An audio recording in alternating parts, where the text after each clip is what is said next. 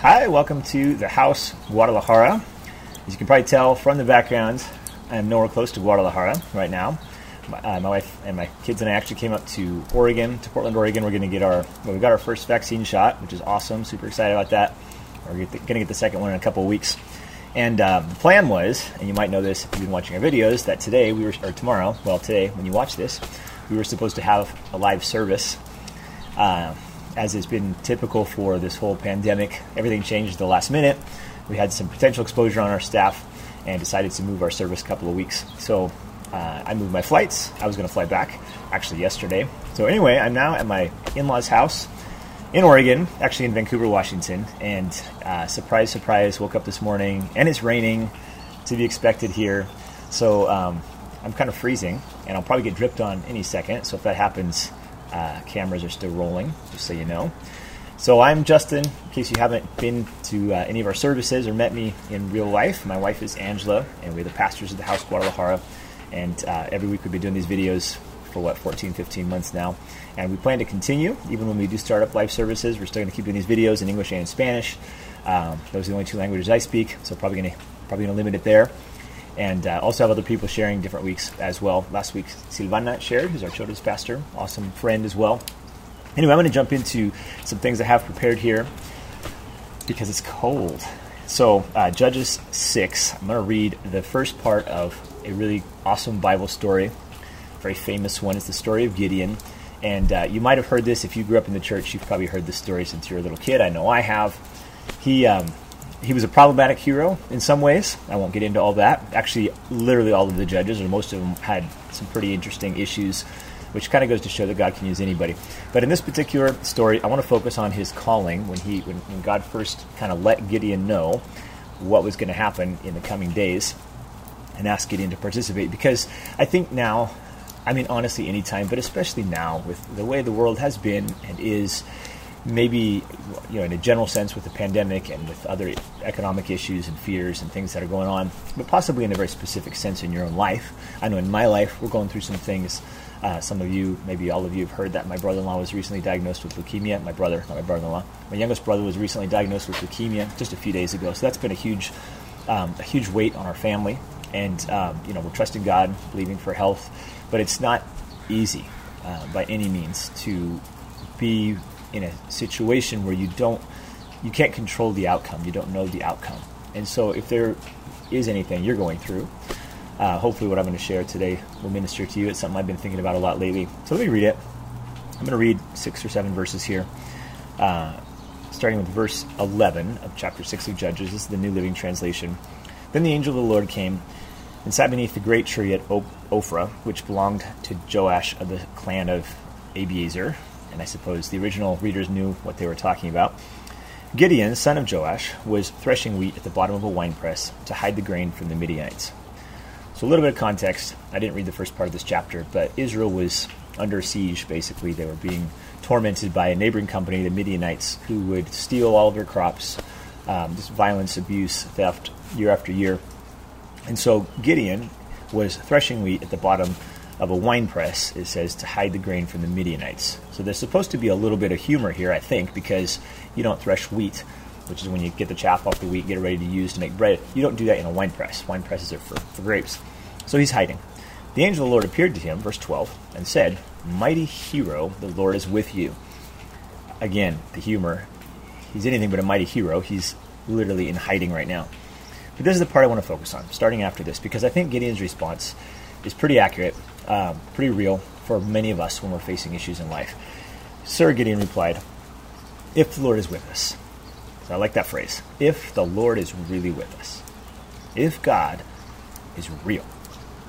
If He's on our side, if His promises are true, if what He said is actually going to happen. Like there's all these these if phrases in our minds many times.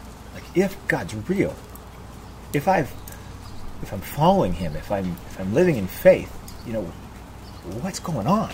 So he says this, if the Lord is with us, why has all this happened to us? And I have asked that question many times in my life. You probably have too. If the Lord is with me, if God's real, why in the world is fill in the blank happening? And then he says, and where are all the miracles our ancestors told us about. So, why is this happening? And where are the miracles? As in, where are you, God? Where is your power? Where is your help?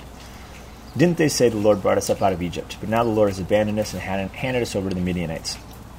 Then the Lord turned to him and said, So the, the angel, just so you understand here, the angel is is basically a, an appearance of God. Calls him an angel, but really it was it was God speaking to him or the Lord speaking to him. Some people would say it's a, a even a kind of a pre-apparition of Jesus, depending on how you want to define that.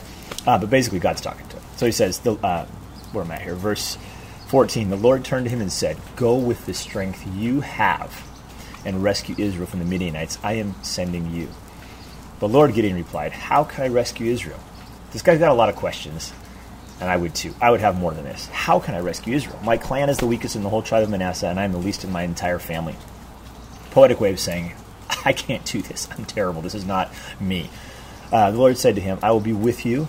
Awesome phrase. I will be with you, and you will destroy the Midianites as if you were fighting against one man. So the context is a war, not something most of us are probably familiar with. You know, the Old Testament stories took place in a very different world, a very different culture than we're in today. Um, but they're there for our instruction uh, in the sense of encouragement and understanding the way human nature works and the way the divine nature works and how those two things connect. So none of us have probably ever threshed wheat, hidden in a wine press, been in danger of our life from an attacking horde uh, we definitely haven't been called to do what Gideon did later in a physical sense, but his reaction is so human. His reaction is so real, and I, I just I find a lot of myself in that. So let's pray to get started here. I'm going to share a few thoughts as we do each week, and uh, hopefully it'll be something that encourages you, regardless of what you're going through in your own personal life or in your family or maybe with some friends. Lord, we thank you for your love for us and for your presence and for your calling upon our lives. Thank you that even when things don't make sense, we know you're with us. We know we can trust you. We know that there is uh, there is a higher power. There is a greater source of hope and life and and confidence and security than just us. And Lord, we want to today connect to that. We want to sense you. We want to know you. We want to to find rest in you. Pray that you would speak to us today through this passage, through Gideon's life. In Jesus' name, Amen. Um, so I don't know. A few years ago, uh, someone bought me a pair of jeans that was maybe the well, it was for sure the nicest pair of jeans I had ever owned in my life. This was probably this is probably 50, I don't even know. Well, I guess 12 years ago maybe. Uh, now, backstory, right? I grew up working on a farm every summer, so for me, jeans are a they are they're a work uniform. They are also a man's best friend. They are um, they're a they're something that you know you get up in the morning, you put them on, it, work all day on the farm. At night when you take them off, you can just about stand them up in the corner by themselves because they're so covered with dirt. Like that that to me is the idea of a, of a good pair of jeans. It is tough. It can handle anything. Um, it's with you through thick and thin. Like that, I, you almost grow emotionally attached, right, to your to this pair of jeans. Okay, I'm weird, but still. Uh, you might wash it every three, four days on the farm just because you know you get home late, you're tired, you're lazy, but you do wash it all the time because it just gets filthy. So my whole life, jeans have been. I love. I love jeans. I wear a pair of jeans right now. I have a jeans shirt on. It's my comfort fabric, if there is such a thing. Um, so anyway, I, someone bought me a pair of jeans, and they were like, "These are really expensive jeans." I mean, they didn't tell me that. I think my wife told me that. She's like, "These are these are like these are like high end jeans. These aren't the twenty five dollar ones you buy at Walmart or the nineteen ninety nine ones you buy at Walmart or Target. These are good jeans. These are fashion jeans." And I'm like, "What are fashion?" jeans. Like those two words don't go together. Jeans are for living. Jeans are for working. Jeans are for getting stuff done. Um, you know, I don't want to be worried about my jeans. That just felt like counterintuitive. You know, you put on a pair of jeans if you're going to go paint your house or if you're going to go wash your car or go work outside. So anyway, she's like, you know, make sure you take care of these. Uh, they were literally worth I don't even know, probably over $150. So for me, that's like six pairs of jeans. I'm like, I'm wearing six pairs of jeans right now. This doesn't make any sense. So she started telling me, um, because she's up on these things more than I am. And I'm, i know I'm betraying my lack of fashion, whatever, but that's good. Um, I'm secure in who I am and who I am not. So she's like, you know, you have to be really careful with these. Now, they were comfortable. I'll give you that. They were soft, like too soft. Like not pair of jeans kind of soft. This, like, what random fabric is this they're calling jeans? and they were and they looked nice, so that was cool. Uh, that's obviously a plus. But they they were not meant for anything other than looking cool, I guess. So she's like, you know, you can't obviously wear them to paint or to do it. You have to take care of these jeans because we're not buying you another pair. Uh, this may be the only pair of nice jeans you own in your entire life. But what really got me, um, and, and again, maybe this is just me betraying my lack of whatever understanding in this area, but she's like, you're, you're not supposed to wash these jeans. I'm like, what are you talking about? She's like, these jeans, you don't wash them for at least six months. Because once you wash them, they, I guess they like, that they lock in the patterns. So the idea back then, this wasn't that many years ago, was that your jeans would develop like, you know, an outline of your keys in your phone or whatever. And then, and then when you washed them, have these characteristic like crease marks or something. So I'm like, how am I going to go six months without washing my jeans. This is a step backwards in the advancement of civilization. Like, I wash my jeans all the time. I don't want to wear jeans that smell like they've been sitting in a drawer or being worn, I should say, for, for six months. That doesn't make sense. And so I, I was making fun of it. I still make fun of it.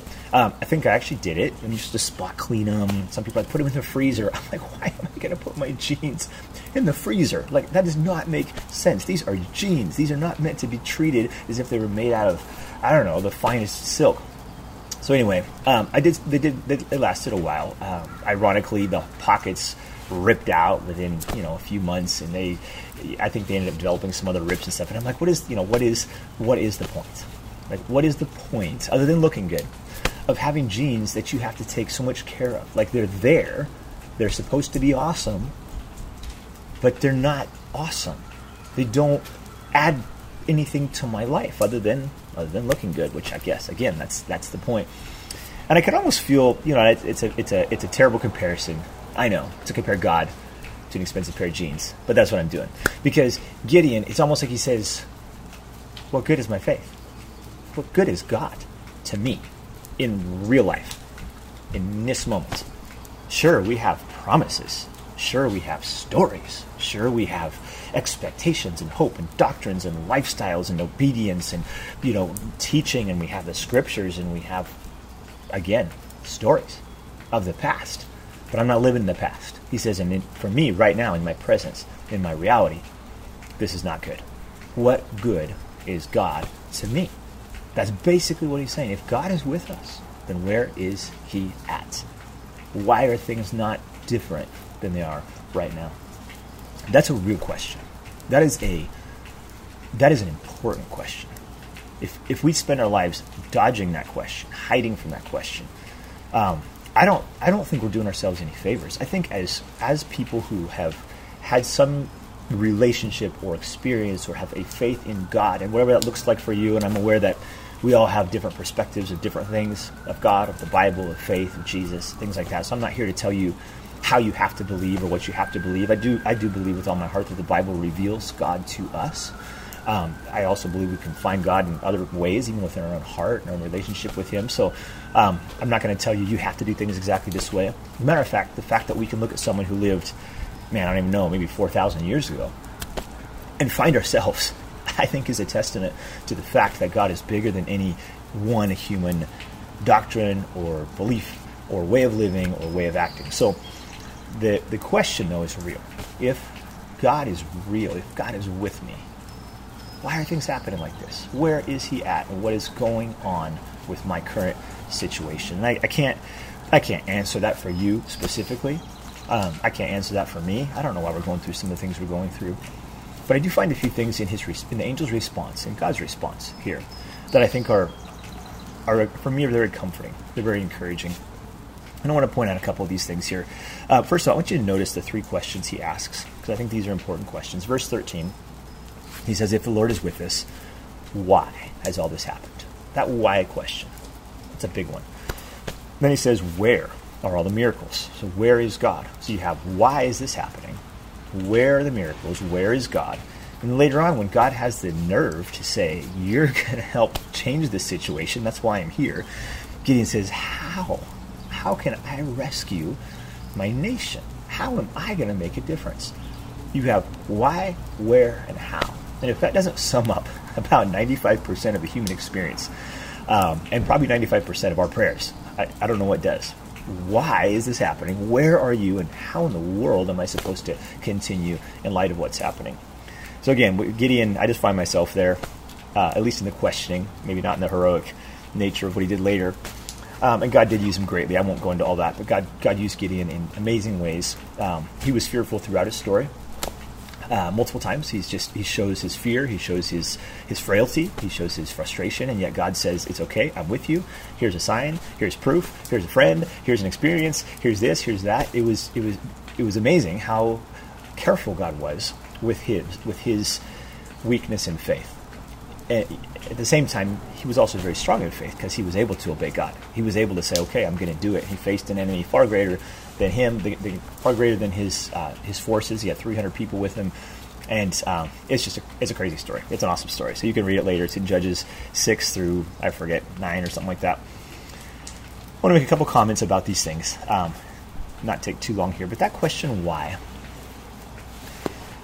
you know, how often do we ask that? And, I, and I'm not going to tell you you shouldn't ask it. I've heard that. I've heard people say, you know, don't ask why, ask for what. You know, what's the what needs to happen, and that's there's a lot of truth to that. There is a lot of truth to that, but I think it's I do think it's important to give ourselves the to give ourselves permission to ask why. And the neighbor's leaving, so that's awesome. Everybody wave. Um, it's it's important to give ourselves permission to ask why. We have to we have to understand that it's okay for us. I don't think God. Matter of fact, I know God doesn't get freaked out by the why questions. He doesn't hear. He doesn't always answer them. he often doesn't answer them. He doesn't say, "Oh, well, let me just tell you why." Why? Because we probably wouldn't accept it. We probably wouldn't believe it, or we wouldn't understand it. So God often just sort of skips over the answer to the why and does show us what He wants to do long term. But it's okay to ask why. Um, the second question. Well, before I before I move on, the, the idea of why, I just want to answer this real quick. Uh, not answer it, but maybe give a, a, thought about it. Because for, for Gideon, um, and this, the verses before say this, the, the why was because the nation of Israel had left God. They were living away from God and in sin. And so the why was, was really directly connected to, to sin and to the lack of God's reality, what God wanted Israel to be living. And so that was a result you know, if God's not there, then there is brokenness and pain. Now, I'm not saying that the why for us is directly connected to our sin. As a matter of fact, we have no idea if Gideon was a good guy or a bad guy at this point. Probably, probably pretty good. He was probably doing a lot. He was probably living in faith. So, it's more a result of the brokenness of a world system that surrounds us. And what I mean by that is when we say, "Why did this happen?" Sometimes the only answer that really we can come up with is we live in a world that is not functioning the way it should. And it's not functioning the way it will eventually. Because God's going, I believe, in this earth, in this lifetime, God's improving things, moving things along, and we're supposed to be doing our part instead of getting in the way.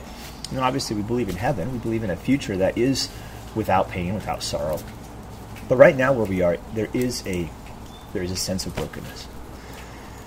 And we have to know that. Um, or we're going to live frustrated and we're going to live disappointed, maybe even angry. Because we, we won't have any place in our theology for the fact that this isn't how God wants it to be. The Bible talks about God weeping with those who weep. He asks us to weep with those who weep. It talks about how God is with us in our pain and our sorrow. And I think what, what that's saying is that God recognizes that this isn't what the human soul longs for. Now, I don't want to try to go further than that and explain more than that because honestly, I don't think I can. Um, and I think it's different for every situation and circumstance. I think God has multiple reasons He does things. So that why question is hard to answer, but, but I'm not against asking it. But don't get stuck there. Don't just get stuck if you can't figure out the answer. Sometimes we don't know. Sometimes nobody's to blame. Nobody. And there's nothing to fix it. And that's a hard place to be but I think it, in a sense, it's a reflection of the fact that this isn't where the human soul was meant to live forever. We have something within us. The Bible says that, that, that God has placed eternity in our hearts. There's something in us that looks towards the future that's different. Moving on, the where question. Where are the miracles? Where are the answers? Where is the God that we heard about in the past? Where is the God that we saw in the past? Um, I think that's an important question because it reveals the absence of the felt presence of God the absence of the visible presence of God. And that's happened to all of us, I think. I know it's happened to me quite a few times in my life. You don't feel him. You don't see him. You don't you can't prove he's there. Um, and I think it'd be arrogant of me to try to prove that he's there to you. I think there has to be room in all of our minds for hard questions on any level. But just because God isn't presently doing what we want him to do, he's not presently, we can't presently see him, doesn't mean that we won't in the future. And it doesn't mean that what we experienced in the past is invalid. I think that part of wisdom would be part of you know part of just being able to look at ourselves from the outside almost is to understand that the past and the present and the future really are kind of three different things. And what happened in the past is real, even if the present feels contradictory. And the future, we don't even really totally know what's we don't have any idea, and sometimes what's going to happen. So there's a there is a time to just say, you know what, I'm super lost and confused right now. I don't see God. I don't feel God. I'm kind of mad at God. But this isn't going to necessarily determine the rest of my life. And it definitely doesn't invalidate what I experienced in the past. Um, you know, as I started to think, what does it mean that God is with you? Because that was the first phrase the angel said, and I don't think I really emphasized it, but he shows up and he's like, God is with you, you mighty man of valor. God's with you. And Gideon's like, what? If God's with me, then, he asks these questions. You know, what does it mean that God is with us? Um, I can tell you some things it doesn't mean, and it kind of has to do with this where where question. Like, where is he? I don't see him. I don't feel him. I, don't, I can't. I can't prove him. Having God with us does not mean that all of our prayers are going to be answered. I think we know that. It does not mean that everything we ask God for is going to be given to us. We cannot hang our faith on an immediate, visible, precise response to all of our prayers. Part of us thinks, well, that would make it so much easier to believe in God or to prove God if we could just say abracadabra and boom, it would show up. But that wouldn't really be God, now would it? That would be a formula. That would be a genie in a bottle. That would be a, a superpower of a human of humans. That wouldn't be God. God is bigger than us by definition. So there are times when His will is different than ours. His answers are different than ours, and His timing is definitely different than ours. Not all your prayers will be answered, at least not in the time and the way you think, and that's okay. We have to be aware, aware of that. Second thing, it doesn't mean you're going to escape all pain. God with us doesn't mean pain won't be with us. They're not mutually exclusive. You can have God and be in pain. You can have God and be sad, angry, fearful, depressed, anxious, many, many, many other things. As a matter of fact, that's when God's most real. That's when God's most necessary. Because the world has lost its footing. You've lost your foundation. You've lost your bearings, and yet you have you have God. And you might not feel him, but he is there. And those are the times I think in retrospect in my own life when I have actually been able to get to know God best. And I've had the most um, connection with Him because when everything else faded away, when everything else was up in the air, somehow God revealed Himself to me. And I would encourage you, if that is where you're at right now, where is God? He might actually be closer than ever. But that doesn't mean you won't feel all the feels. You won't feel all the pain, all the emotions, maybe more than ever. And it's important to learn to hold those things at the same time. God is with me and I'm feeling pain. God is with me in my pain. God is helping me through my pain. Often, God helps us overcome the pain, find freedom, a miraculous deliverance from the pain, but not always. But even if He doesn't, He's still there in the pain. And that, in and, of itself, is the miracle. And the last thing I wanted to mention under this idea of kind of where is God, it, it, if, if God's with you, it doesn't mean that you're always going to feel happy. I guess that might go with the last one. It doesn't feel it doesn't mean you're always going to feel happy. You might actually feel a lot of other things.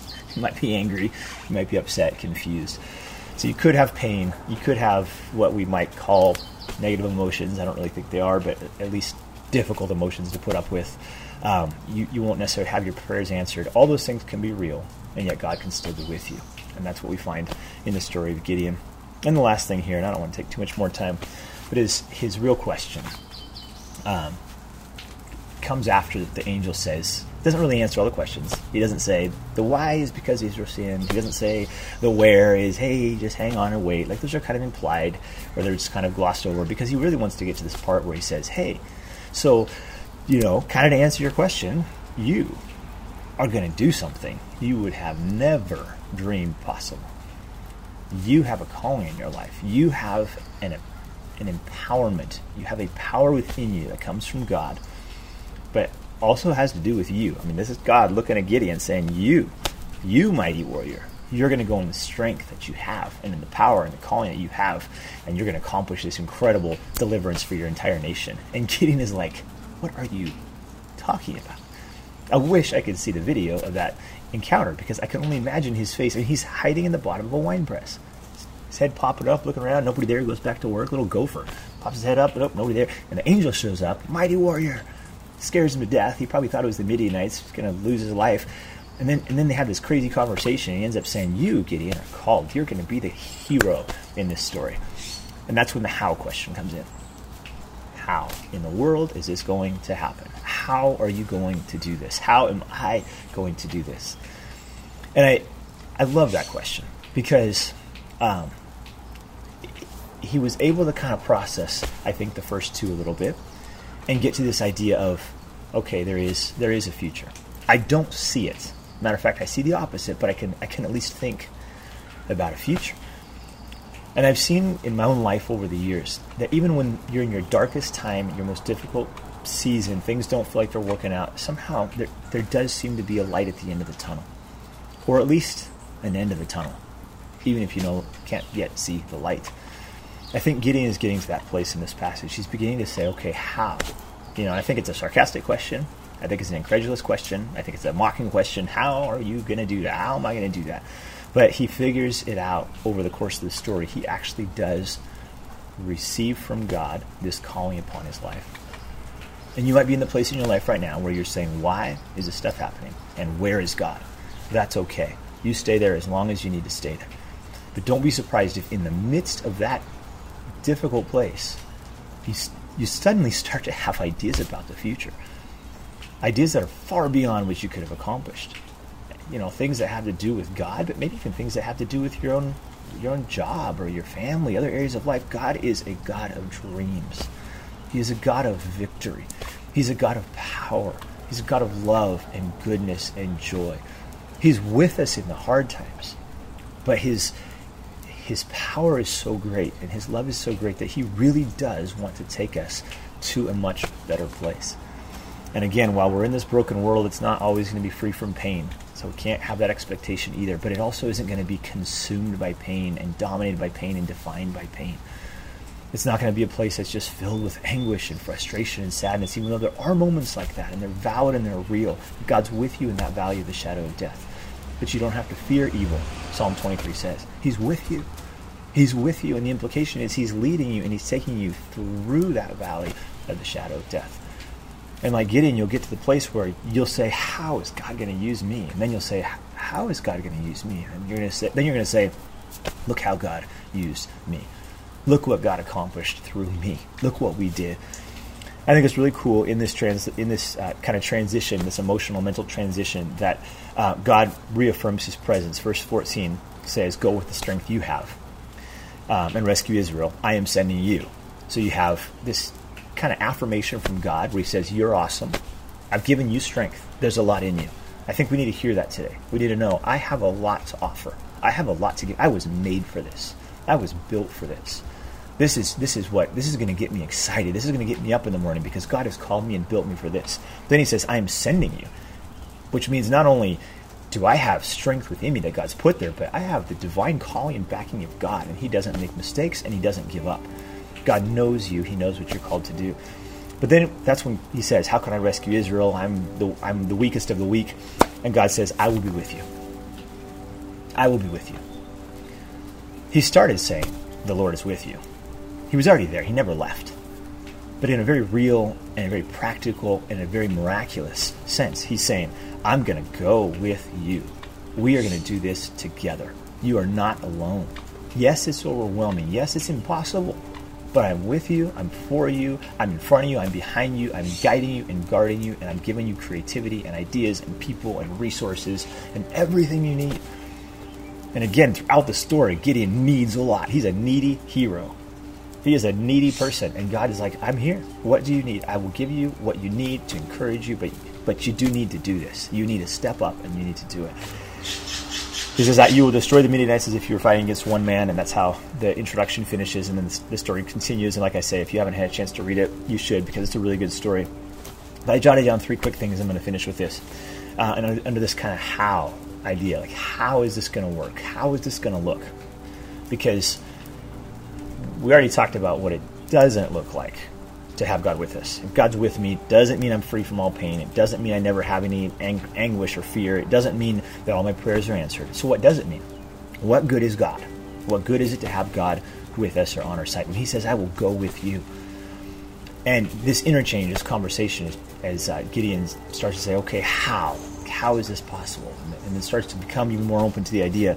For me, it means these three things. It means, first of all, that you're seen and heard. The idea that God would go with you. It means He knows you, He sees you, He hears you, He's aware of you, He's aware of your pain, He's aware of your calling, He's aware of your potential. To have God with us means that we have someone who sees us and hears us and knows us. We're not we're not just living in an ambiguous, impersonal universe where we have to try to make things happen. God is He, he sees you. You stand out from the crowd. You're different than anybody else and everybody else. And sometimes that might frustrate you, and sometimes that might motivate you, and sometimes that might encourage you. But for God, it's it's who you are that matters. He, he made you who you are. He's proud of you, and He loves you, and He believes in you. So to, for God to go with you is a very personal promise. He knows you, He's with you, He sees you, He hears you. You are known and loved by God. The second thing it means to me is that you're not alone. And that's connected to the first, of course. God sees you and hears you, but He doesn't just do that from a distance. He also goes with you, He accompanies you. You might feel alone. You might feel like the only person with you is your spouse, or the only person that cares about you is your best friend, or your kids, but or nobody at all. But you have God. We have God. He's with us. He loves us. He's guiding us in every in every step. That made the difference for Gideon. Uh, and I wish I had time to go through the story, but a couple different times he's like, "You gotta, you gotta be there, God. You've got to go with me." And God will give him one more sign just to say, "I'm here, man. I'm with you. You're not alone," because we feel alone so much of the time. That's that's normal. That's okay. But you're not alone. Even if you feel alone, you're not alone. And the final thing it means to me is that there is a, there is hope for the future. There is hope for the future. We were built to have hope. We were built to see a better future than what we have today. We need that. We have that. We have that in heaven. I'd like to say the bare minimum, but that's that's actually the greatest pinnacle of all. But even now, we have hope for a better future. I don't know what that's always going to look like. There will sometimes be loss. You might be facing it. You might have lived it in the last few months. We've probably all seen some loss up front and personal, maybe some big losses, maybe a family member. That is hard to handle. It's hard to take. I'm not going to diminish that in any way, and I don't think God does either. You have a future, though. You have a hope. You have a calling. There is something ahead, and you actually play a key part in that destiny. And I want to finish with a quick prayer. I don't even have a clock here. I have no idea how long I've been sharing, but this is very close to my heart. I, you can probably tell that something I've been thinking a lot about lately and living a lot. Um, at the same time, I think it's something that probably probably could speak to you and, and be applied to your life very specifically. I'd love to pray for you um, as we close here and, just ask that God would apply that and show show you how Gideon's life or really any other person in the Bible, maybe the other maybe the principles or passages you might find, how they could help you live a life that is not just a good life, not just a holy life, but a life that's abundant, a life that's fun, a life of hope and faith, and a life most of all close to God. Let's pray together. Lord, we thank you for your love. Thank you for your goodness and for your grace. Thank you that you're guiding each step. I pray that you'd fill us with an understanding, Lord, of what you uh, what you've asked us to do. That we, even if we don't feel you or see you, even if we're frustrated by you or confused by you, God, that we would have a peace that passes understanding. That we would understand, uh, even if we don't understand the external, the logic, that we would we would know that you are with us, God. That we would know that you are close to us, that you are on our side. I pray for each person watching this video, Lord, that your your grace would guide us that we would be able to make good decisions, we'd be able to love people everywhere we go, we'd be able to smile more, laugh more, be at peace, even in the midst of our pain, Lord, that we would find hope, find strength, and find grace. In Jesus' name, amen.